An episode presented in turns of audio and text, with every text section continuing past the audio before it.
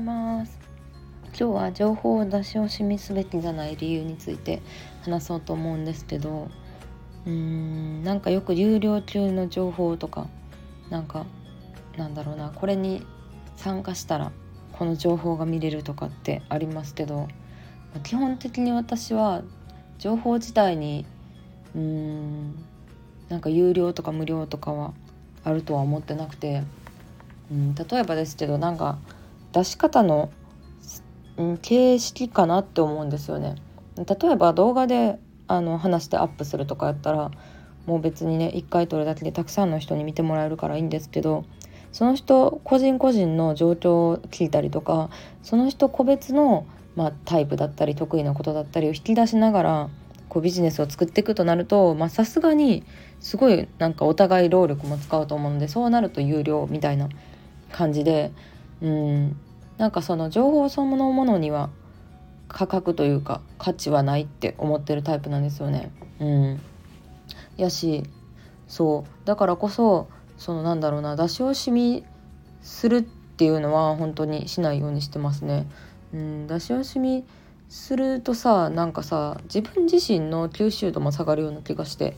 うん。何て言うんだろうななんか全部情報をさこうネット上にアップしちゃったらもうなくなるじゃないですか。自分の中に。空っぽになるじゃないですか。なんかその空っぽ感が大事だと思うんですよね。一回全部自分の持ってる情報を世に出さないと新しいことを吸収しようとか新しいことを勉強しようって思わないと思ってて。なので、まあ、自分のためにも情報を出し切るっていうのは結構心がけてますね。うん、でもただじゃあなんで、うん、例えば YouTube でアップする情報とメルマガとかその企画に参加してくださった方だけに提供する情報の差があるのかっていうとうーん YouTube とか SNS はやっぱりバズるかどうかっていうバズりそうな内容だけを YouTube にアップしてるっていうのはすごいあります。うん、というのも YouTube は特に再生数いいね数その率まで見えてしまうのでうんなんかすっごくいい内容であっても例えば1時間何かの本質についてひたすら語るっていう動画であったら理解できる人が極端に減っちゃうんですよね。うん、でそれよりも、まあ、ビジネス系の YouTube とかだったら、うん、こういう人と関わってはいけない人何千とか例えばうん、時間管理術とかそういうなんだろうなこうパイを広く取ってるような内容っていうのを、まあ、発信しないと、まあ、結局のところ再生数が取れないし再生数が取れない動画ばっかりをアップしてるとやっぱり YouTube からもよく思われないんですよ。これはすごい分かりますね YouTube をやってると。うん YouTube としてはプラットフォーム側の YouTube としてはやっぱり YouTube を盛り上げてくれる人がいいわけなんですよね。なので広く再生数をたくさん撮れる動画を作ってくれる人をプッシュしてくれるいきなりおすすめに出してくれるっていう傾向があるのでそういうのを考えるとやっぱり労力を使って動画って作るのすごい大変なので労力を使って SNS をやるからには再生数とかたくさんの人に見られないと意味がないっていうことからより簡単で分かりやすくシンプルでたくさんの人がうんストレスなく見れる動画を作るっていうことになっちゃうんですよね。なので、うん、私自身もその自分がねあんまり知らないジャンル、まあ、例えばですけどゴルフとか料理とか美容とかについて調べる時っていうのは、まあ、最初は YouTube でもいいと思うんですよね。最初は本当に入りは YouTube でこう表面上の広い知識を身につけるのはいいと思うんですけどやっぱり深い内容になるとちゃんとお金を払わないと本当に薄っぺらいなんだろうな分かりやすさばっかりを重視した情報に偏っちゃうなっていうのをすごい思ったんですよね。まあ、例えば美容だったらすごい分かりやすいんですけどこれを使うと肌が綺麗になるとかこれをやるとなあのニキビが治るみたいなのがやっぱ再生されやすいんですよでも多分ニキビ治るとか肌のなんだろうな質自体を変えるっていうのは結構食生活だったりとか水飲む量とか睡眠時間とか結構そういうなんか時間かかるけど本質的だけど面倒くさいことだと思うんですよね。うん、だからなんかこれをやると治るっていうのは動画としてはああの再生されるけど本当にその人の人生を豊かにしてるかどうかは分かんないなとは思ったりしますね。うん、でえ何の話やっけ？あれ？何の話からそうなったんだっけ？ちょっと忘れましたけど。うん。なのでなんだろうな。本質的なことあそうそうそう。無料と有料の情報の話ですね。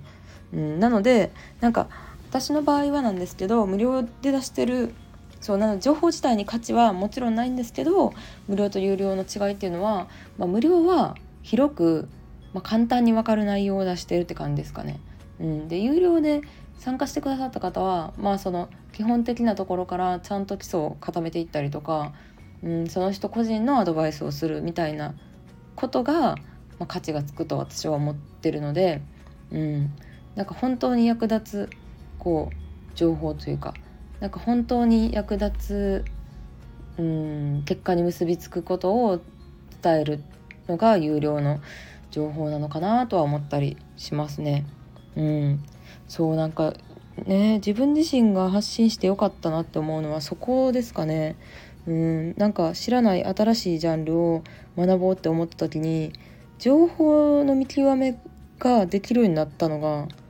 結構なんかいい経験したなって思うんですよね。うん、なんかこれは再生数稼ダイエットとかもそうだと思うんですけどもちろんその YouTube 見るだけでさあの一緒にストレッチとかトレーニングして痩せる人もいると思いますよ。どんなやつでもやりきれば全然痩せたりとか結果出ると思うんですけどでも例えばほんまにあの筋トレとかしようと思ったらもしかしたら YouTube だけで真似してやってたら間違ったフォームでずっとやってて腰痛める可能性もあるかもしれないじゃないですか。うん、自分で誰かから習ったことあってちゃんとしたスクワットのフォームとか知ってたら全然いいと思うんですけどやっぱりプロに自分のその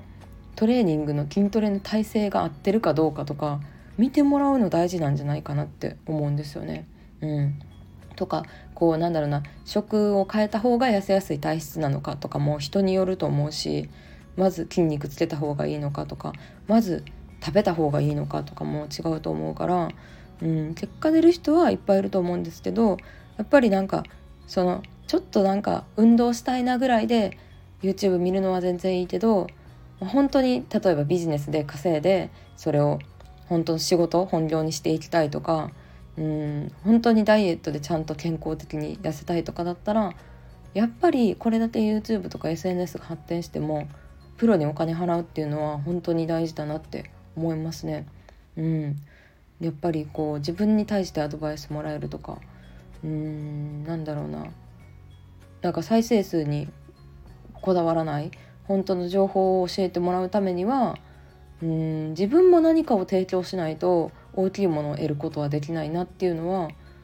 そう自分自身がねこういう仕事するようになってまあ、改めて思うようになったっていうのはありますね。思うようになったのが本当にこう自分の中でも良かったからいろんなことに活かせてるなとは思ったりします。はい。まあ私最近で言うとなんかお金のちゃんとなんか投資、うん、資産を作るためのこう投資の勉強とかも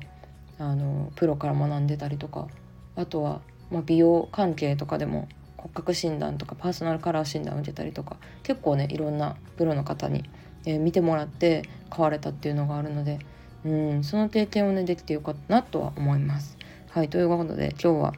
有料と無料の情報に違うのがあるのかっていう話から結構飛んだんですけど、まあ、今日の音声は本当に伝えたいこと